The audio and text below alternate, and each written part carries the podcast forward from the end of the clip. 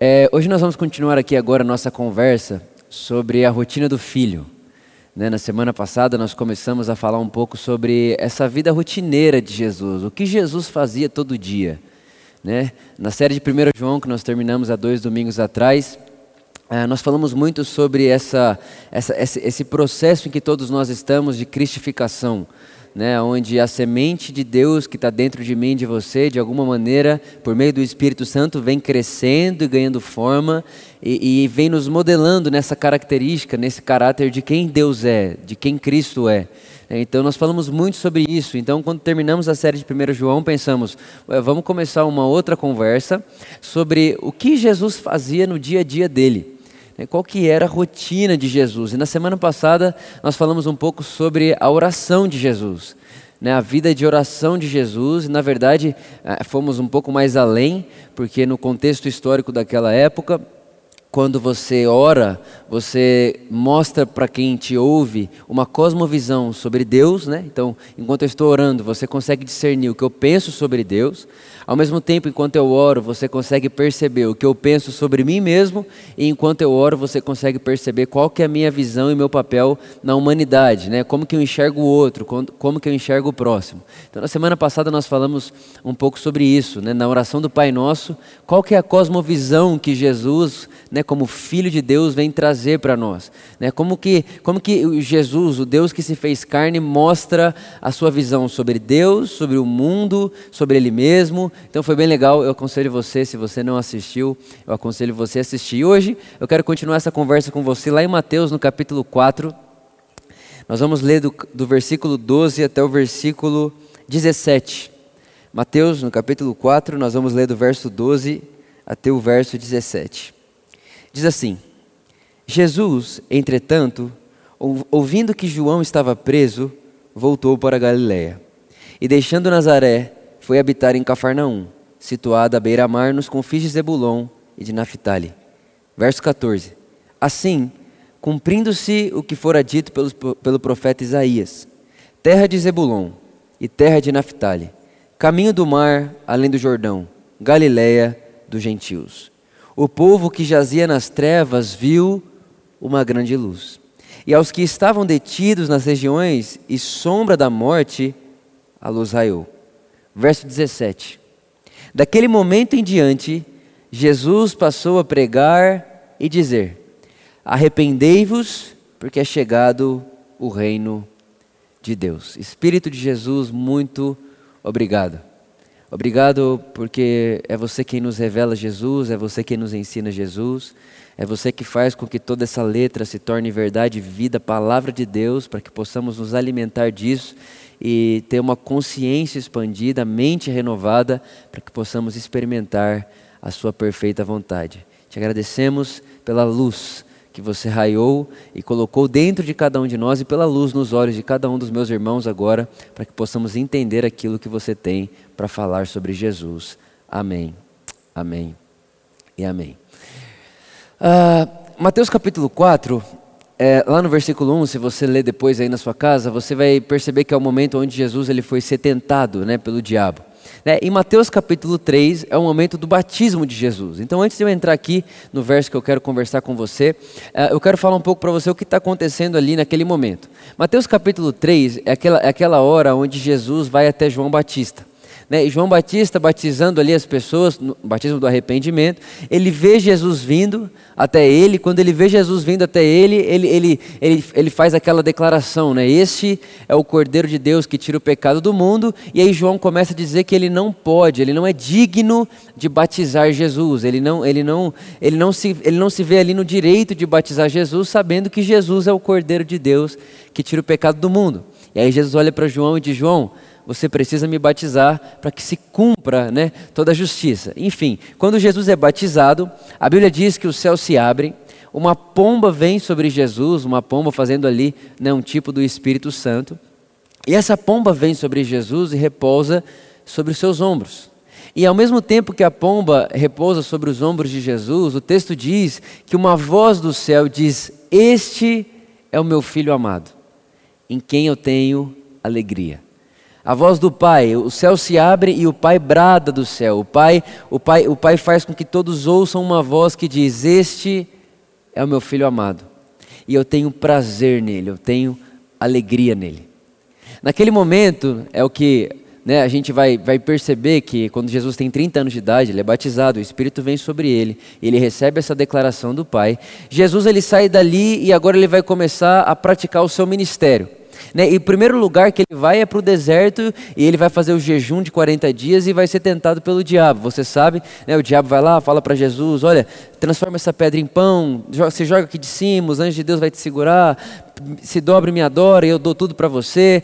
Toda aquela conversa que está aqui do versículo 1 até o versículo 11 de Mateus capítulo 4, e Jesus resiste tudo aquilo, obviamente, Jesus, ele resiste aquela tentação, e após resistir aquela tentação, a Bíblia diz que Jesus sai do deserto e vai para Galiléia.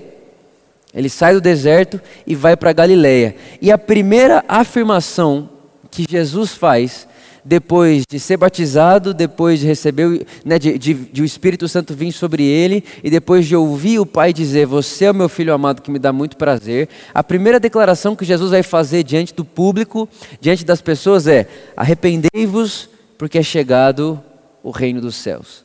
Arrependei-vos, porque é chegado o reino dos céus. Eu não sei o que vem na sua mente quando você ouve a palavra arrependei-vos. Né? A gente já ouviu tanta coisa sobre arrependimento, e arrependimento é, é, é, é ficar com remorso, e, e, muitas vezes arrependimento é chorar porque pecou, muitas vezes arrependimento é, olha, você precisa se arrepender porque ontem você fez isso, e o arrependimento virou meio que uma palavra ruim no nosso meio. Virou uma palavra meio que, que traz condenação e que traz um, um certo tipo de peso. Né? Quantas vezes eu mesmo, na minha adolescência, eu achava, eu pensava comigo, eu acho que eu não me arrependi do que eu fiz porque eu não chorei. Eu acho que eu não me arrependi do que eu fiz porque eu não senti nada, não me arrepiei. Porque eu achava que arrependimento tinha a ver com uma sensação de tipo assim, Deus, me desculpa, eu não queria ter feito aquilo com você. Só que a verdade é que a palavra arrependimento ela vai muito mais além do que isso. Arrependimento é, é, é, uma, é uma palavra no grego, a palavra metanoia, talvez você já tenha escutado falar sobre isso, que significa uma mudança de caminho, que significa uma mudança de pensamento, que significa uma, uma expansão da consciência. Eu gosto de falar que arrependimento é ter uma nova visão sobre Deus. Você se arrepende quando você pensava que Deus era X e agora percebe que Deus é Y. Isso é arrependimento. Você mudou o seu caminho, você, você mudou a sua percepção. Você se arrepende quando você pensava algo sobre você e agora você descobre a verdade sobre você e agora aquilo que você pensava já não define mais quem você é. Porque agora você se arrependeu. Eu achava que eu era isso, agora eu sei que eu sou isso. Isso é arrependimento. Ou talvez também quando você vê o outro e você achava que o outro era um meio de você ganhar para você mesmo, e de repente você ouve: olha, o outro não é um meio de você ganhar, o outro deve ser alvo do seu serviço, o outro, o seu próximo, ele deve ser alvo do seu amor. Aí de repente, alguém que você um dia usou para crescer e utilizou para si mesmo, agora você se arrependeu e você vê aquela pessoa diferente. Então eu gosto de pensar que arrependimento é ter uma nova percepção de Deus uma nova percepção de si mesmo e uma nova percepção do próximo. Então, talvez você um dia achou que Deus era muito mal, egoísta, rancoroso, raivoso e bipolar. E aí vem Jesus. E Jesus vem sendo a expressão exata de quem Deus é. E quando você vê em Jesus, Jesus olha e diz: Olha, Deus não mata, rouba e destrói. Deus dá vida e dá vida de verdade. Eu sou a luz, eu sou a luz do mundo, eu, eu, eu não compartilho com as trevas. Toda boa dádiva veio do Pai das luzes, nele não habita treva alguma, e de repente você começa a perceber que aquilo que você pensou sobre Deus durante muito tempo não era verdade. Então o que, que você faz? Você se arrepende, ou seja, você muda aquilo que você percebia em Deus, você muda sua ótica sobre Deus, você muda sua percepção de quem Deus é. Isso é arrependimento. Ao mesmo tempo, talvez você olhava para você e pensava: ah, eu não sirvo para nada, eu sou um pozinho miserável, eu vim do pó, para o pó eu vou voltar, e é isso que eu penso sobre mim. Mas quando vem Jesus e fala para você que você é filho amado de um pai amoroso, que você é perdoado, que você foi justificado, que Deus está em paz com você e que você tem valor, e que Deus olha para você e te vê em Cristo Jesus, você fala: Uau, então peraí, eu preciso me arrepender, ou seja, eu preciso mudar aquilo que eu penso sobre mim mesmo. Eu preciso ter a minha mente, eu preciso ter a minha mente alterada, eu preciso alterar aquilo que eu penso sobre mim. E ao mesmo tempo, vem Jesus e diz para mim e para você, Vitor, olha, uh, o maior é o que serve. Não utilize de pessoas para servir você. Não seja alguém atrás de ser servido. Vitor, ame você. Você foi amado por mim, agora ame as pessoas. E de repente você tem a sua mente transformada. Você antes via alguém e pensava, eu quero usar essa pessoa para o meu bem. E agora você olha para essa pessoa e fala, uau, o que eu posso fazer por ela? Como eu posso amar essa pessoa? Como eu posso ser Jesus para ela? Como eu posso ser para ela aquilo que eu vi Deus sendo para mim? Isso é arrependimento. Eu queria que a gente começasse a pensar desse lugar, tirando esses, essa sensação de que arrependimento é chorar, é ficar triste, ou é sentir um peso. Ah, eu estou sentindo um peso, acho que Deus. Tá... Eu já ouvi pessoas dizendo, acho que Deus está me levando a me arrepender pelos pecados do Brasil. Tipo assim, é uma coisa meio abstrata demais que não tem prática. Não, não é vivo, não dá para fazer segunda-feira. É, e arrependimento, se você for na palavra do texto original, é exatamente isso: é expandir a consciência, é mudar o pensamento, é mudar a forma que via as coisas. Então é isso que Jesus está dizendo: olha, agora vocês vão precisar se arrepender, ou seja, mudar o pensamento de vocês, mudar a consciência de vocês. Mas por que, Jesus? Porque o reino de Deus chegou. O reino de Deus chegou. O Paulo, lá em Gálatas, ele diz que Jesus veio no, no, tempo dos tempos, Jesus veio no momento exato da história. E Miles Monroe é um cara que eu já li muito, eu gosto muito do que ele fala. Ele diz que Jesus veio naquele momento, naquele lugar, naquela região, por causa da cultura e do contexto histórico da época.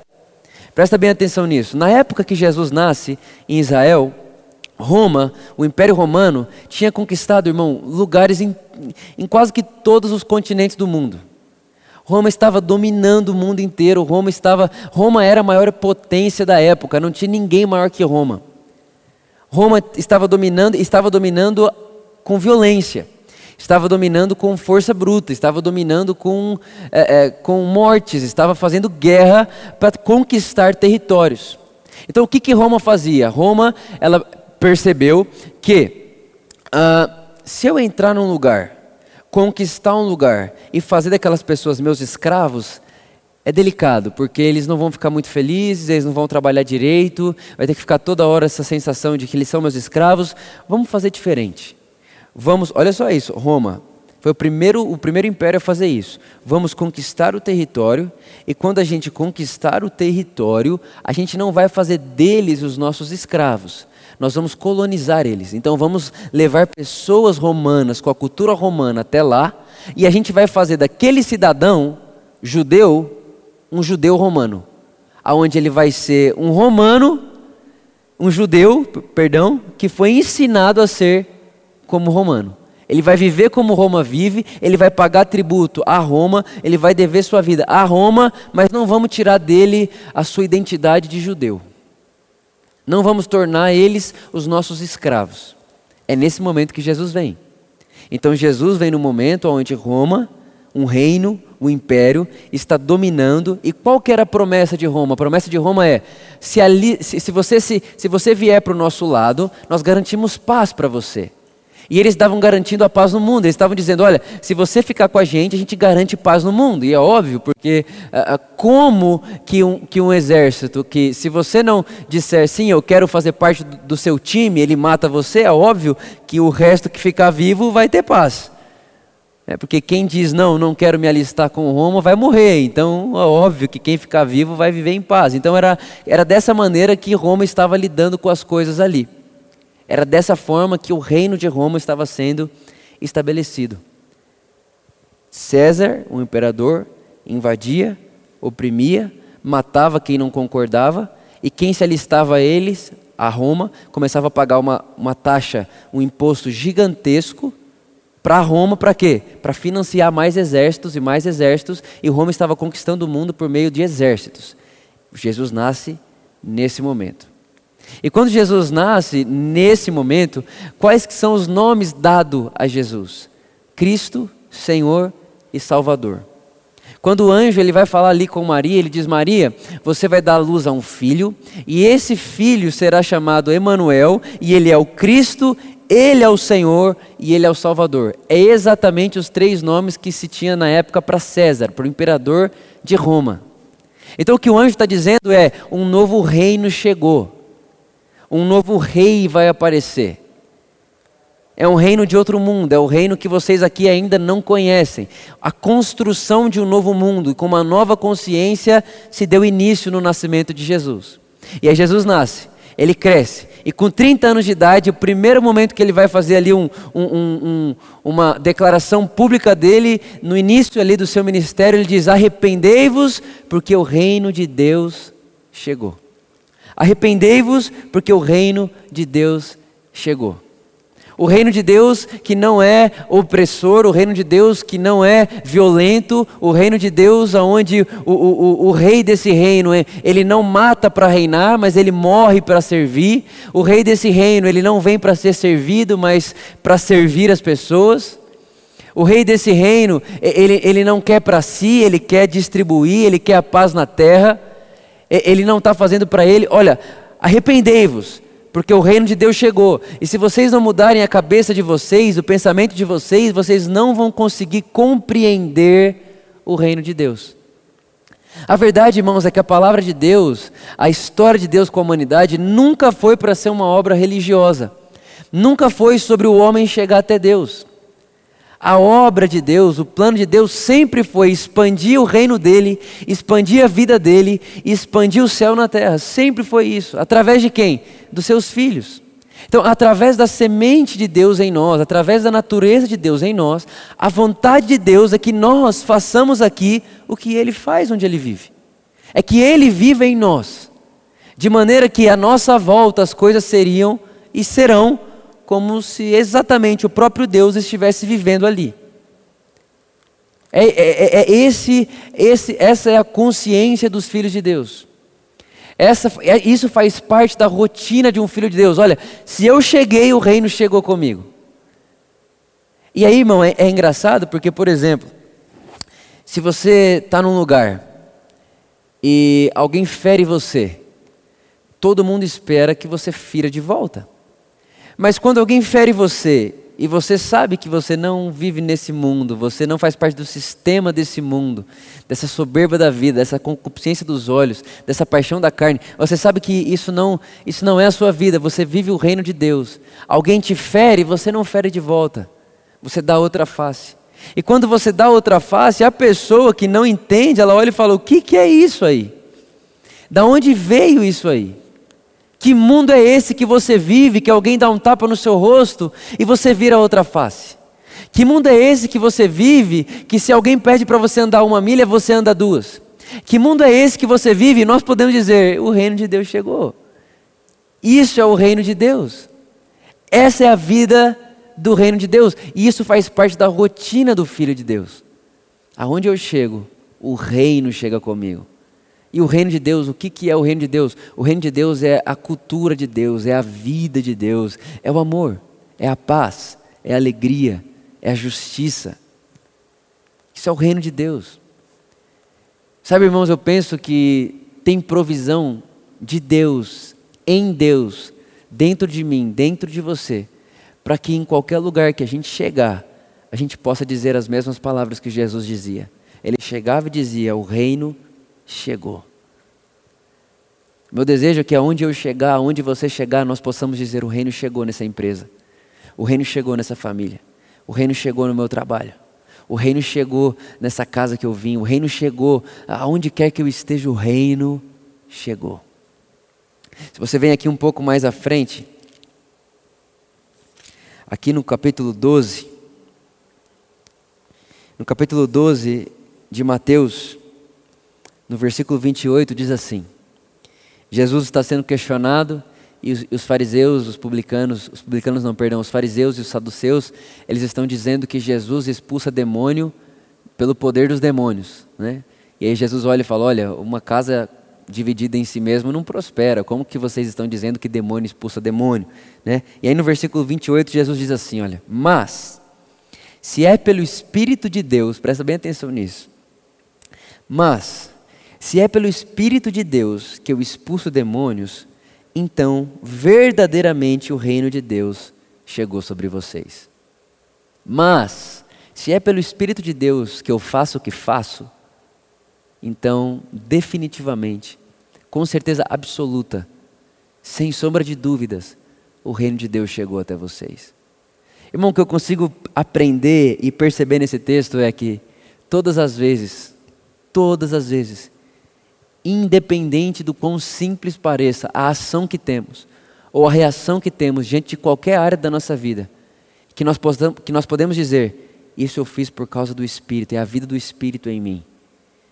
Se fiz isso foi pelo Espírito de Deus, porque não vivo mais segundo a minha carne, não vivo mais segundo aquilo que eu era, agora eu vivo pelo Espírito de Deus. Se eu posso dizer que fiz isso pelo Espírito de Deus, então eu também posso dizer: o reino de Deus chegou. Eu fico imaginando se ao invés a gente dar tanta atenção, né, porque a religião ela faz isso, ela coloca atenção no homem ir ao céu. Né? Então a religião vai dizer: é, se prepare, porque se Jesus voltar, vamos colocar assim, né, se Jesus voltar, você precisa estar preparado e você precisa estar preparado para você não ficar. Então você precisa estar pronto para Jesus te levar para o céu. A religião quer te preparar para ir para o céu, o reino não. O reino, ele quer colocar em você, ele coloca em mim e você uma realidade onde eu, eu não estou vivendo aqui querendo fugir daqui.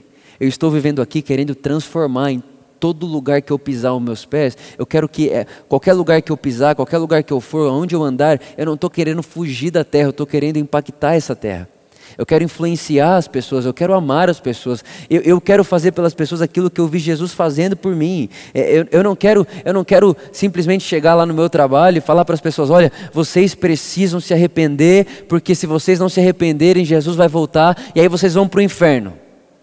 Isso é um discurso que nem se parece com o Evangelho. O que se parece com o Evangelho é você chegar no seu trabalho com essa consciência do Espírito de Deus, com essa consciência de quem Deus é, porque você se arrependeu, essa consciência de quem você é, porque você se arrependeu, e essa consciência de quem o próximo é, porque você se arrependeu, e você não chega lá querendo falar, olha, você precisa ir para a minha igreja. Mas você chega lá com a certeza absoluta de que o reino de Deus chegou lá. E que agora o reino de Deus, que antes era, era desconhecido para aquela pessoa, para aquele seu vizinho, para a pessoa que trabalha do seu lado, para que vive com você, aquilo que era desconhecido para ela agora ficou nítido, você apareceu. E porque você apareceu e você vive a vida do Espírito, e você vive pelo Espírito, se é pelo Espírito de Deus que faço o que faço, então o reino de Deus chegou até vocês. É uma consciência muito muito superior, é uma consciência que faz sentido para a vida, uma consciência que dá para se praticar. Eu, eu, não quero escapar do mundo, eu quero transformar a humanidade. Eu não quero só ir para o céu, irmãos. Ah, você quer fazer o que da vida? Eu quero viver uma vida para ir para o céu. Está que céu? Ah, o céu, como, aí você, você, você, não fica tudo muito no campo de uma ideia, tudo no, não transforma a vida do outro, não faz sentido na vida do próximo, não muda a vida do outro, não muda a sua vida. É, a raiva que você tinha continua tendo, a impaciência que tinha continua tendo, os vícios que tinham continuam tendo. Eu vejo que o reino ele não faz isso, a mensagem do evangelho não é isso. As boas, as boas notícias do reino de Deus não é isso. É muito superior. Não é sobre o Vitor sair da terra, é sobre o Vitor trazer o céu, o que é realidade em Deus para cá. Aquilo que Deus é para cá. Aquilo que Deus faz, agora se pode ser visto através do Vitor, através de você. Porque se é pelo Espírito de Deus que eu faço o que faço, então de fato o reino chegou. O reino de Deus não é uma ideia, o reino de Deus é uma pessoa, é a pessoa de Jesus e ele vive em nós, o reino de Deus está em nós. Jesus disse: Olha, um dia vão querer dizer para vocês: o reino está lá, o reino está aqui. Não, não acreditem nisso. Não caiam nessa. O reino de Deus não é as paredes da igreja, o reino de Deus não é Israel. E não, não cai nessa, não cai nessa, nessa fala, não cai nessa persuasão, não caia nisso. O reino de Deus está dentro de vocês. O reino está dentro de vocês. Eu, eu penso que faz parte da rotina do filho o desejo de manifestar o reino. de manifestar o reino. E o que, que é o reino? É o amor de Deus pela humanidade. O reino é a paz que Deus deseja à humanidade. O reino é a justiça que Deus deseja à humanidade. O reino é a alegria que Deus deseja à humanidade. O reino é o lugar onde Deus vive. É a maneira como Deus se comporta, é a maneira como Deus governa. Isso é o reino. Eu penso que deve fazer parte da minha vida e da sua vida o desejo de expandir o reino, de sermos como essa semente, levedando toda a massa e, poder, e a gente pode, pode afirmar isso com convicção: olha, se é pelo Espírito de Deus que eu faço o que faço aqui e agora, então o reino de Deus chegou. O reino de Deus chegou. No capítulo 10 do mesmo evangelho de Mateus, Jesus olha para os discípulos, ele envia eles de dois em dois e fala assim: Olha, anunciem que o reino de Deus está ao alcance de todos. Anunciem que o reino de Deus está ao alcance de todos. Sabe, irmãos, essa, essa mensagem, essa consciência, essa verdade está dentro de mim de você. Jesus fez, Jesus terminou a sua obra, colocou o Espírito dele em nós. E o apóstolo Paulo diz lá em Romanos capítulo 14 que o reino de Deus, ele não é comida e nem bebida, mas ele é paz, justiça e alegria no Espírito Santo. O reino está no Espírito. O Espírito está dentro de nós, o reino está em nós. E eu penso que faz parte, eu penso que na rotina do filho, no dia a dia do filho, deve-se ter um ardente desejo de ver as pessoas à nossa volta se arrependendo e percebendo que o reino de Deus chegou. Esses dias atrás eu recebi uma mensagem que talvez foi uma das mensagens mais lindas que eu recebi, de verdade. Uma moça lá de Goiânia ela mandou para mim e disse assim: Vitor, a minha filha de 13 anos de idade, ela chegou em mim e falou: Mãe, 13 anos, chegou em mim e falou: Mãe, ah, depois que você começou a ouvir as mensagens da Por Amor, você está muito mais amorosa com o papai e comigo. Nossa casa está muito mais legal. E aquilo para mim entrou no meu coração, eu me emocionei muito, me emociono agora de novo, porque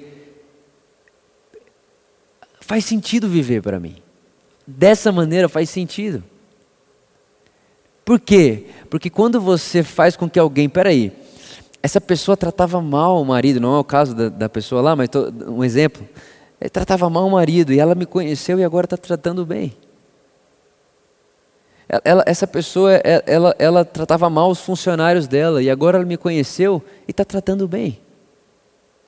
Porque há um arrependimento quando o reino de Deus chega. E não é um arrependimento com aquele peso, com aquele, ah, aquela coisa esquisita, não. É uma coisa boa, gostosa, leve e que faz a vida melhor. E que faz a vida mais, mais gostosa, mais agradável, mais alegre, mais feliz, mais pacífica.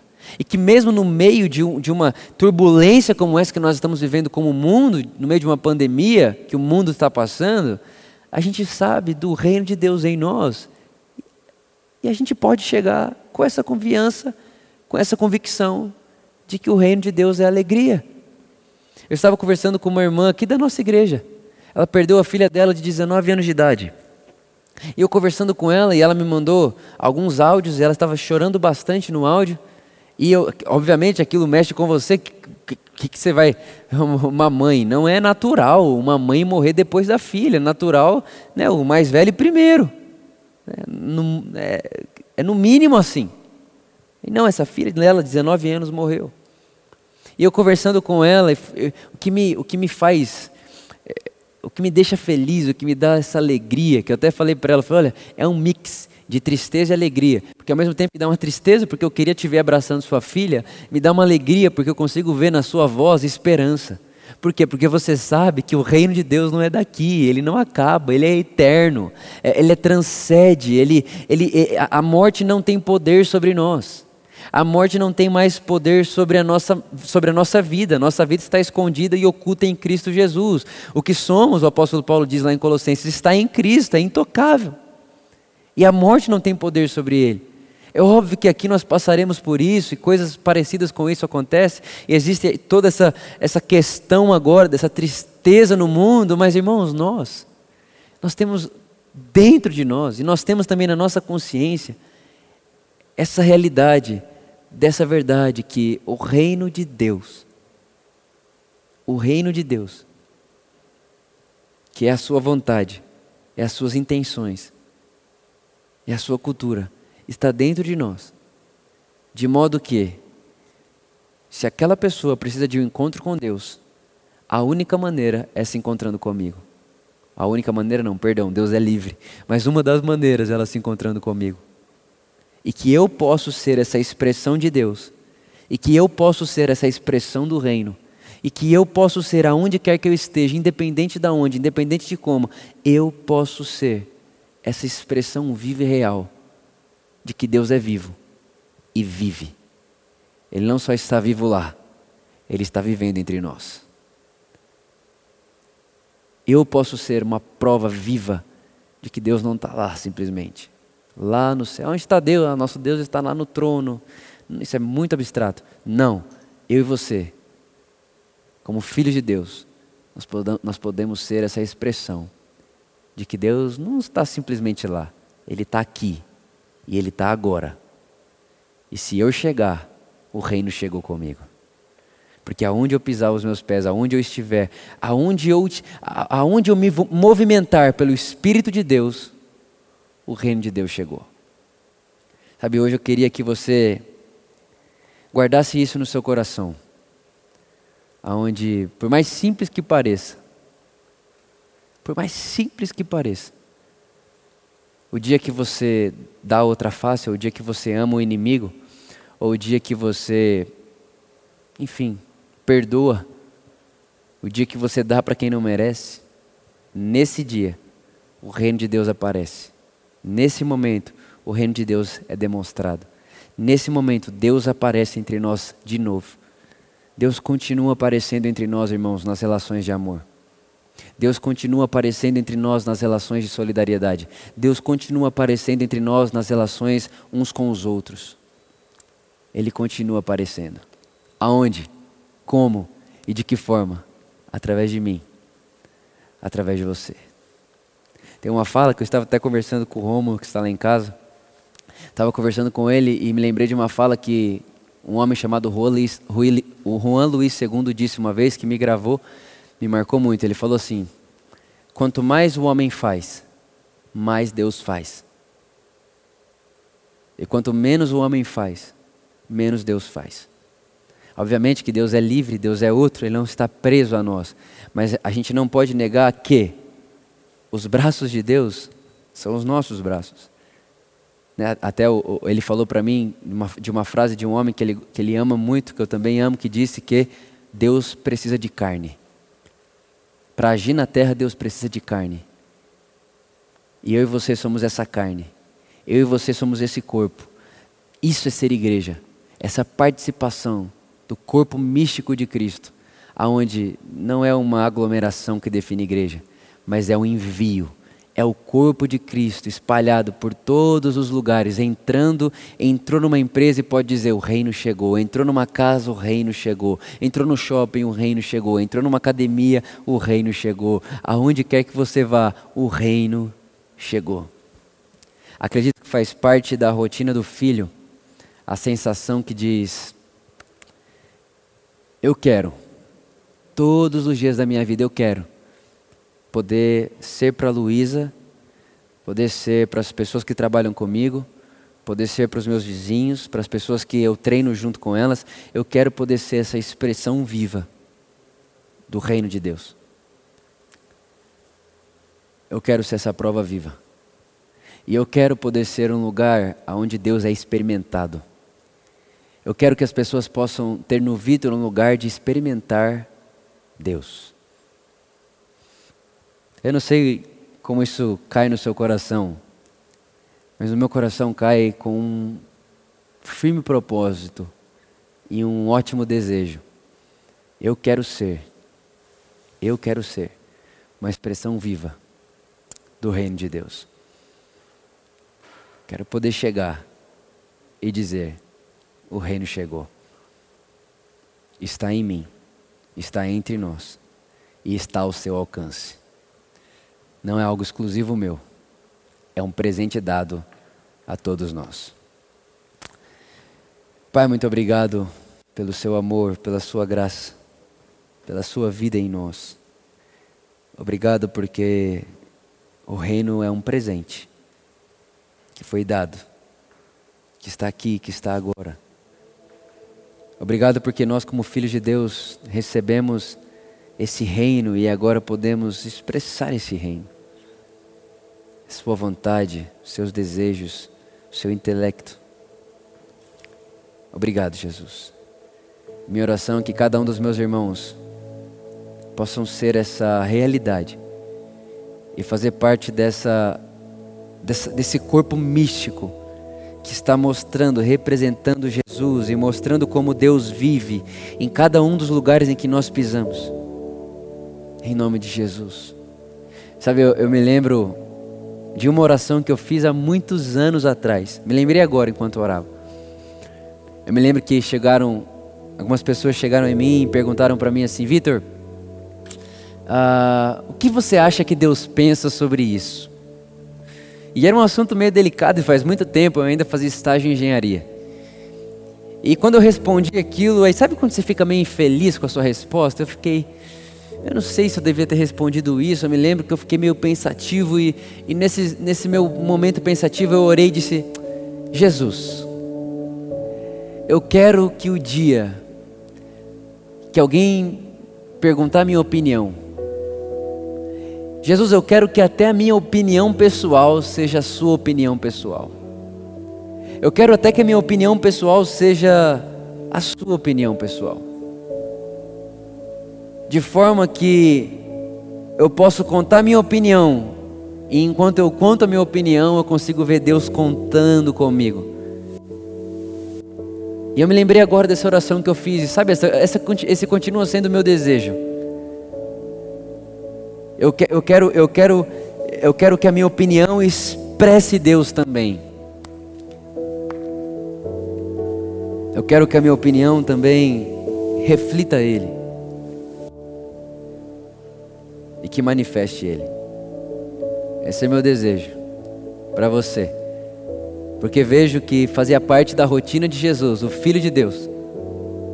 Fazia parte da rotina e do dia a dia dele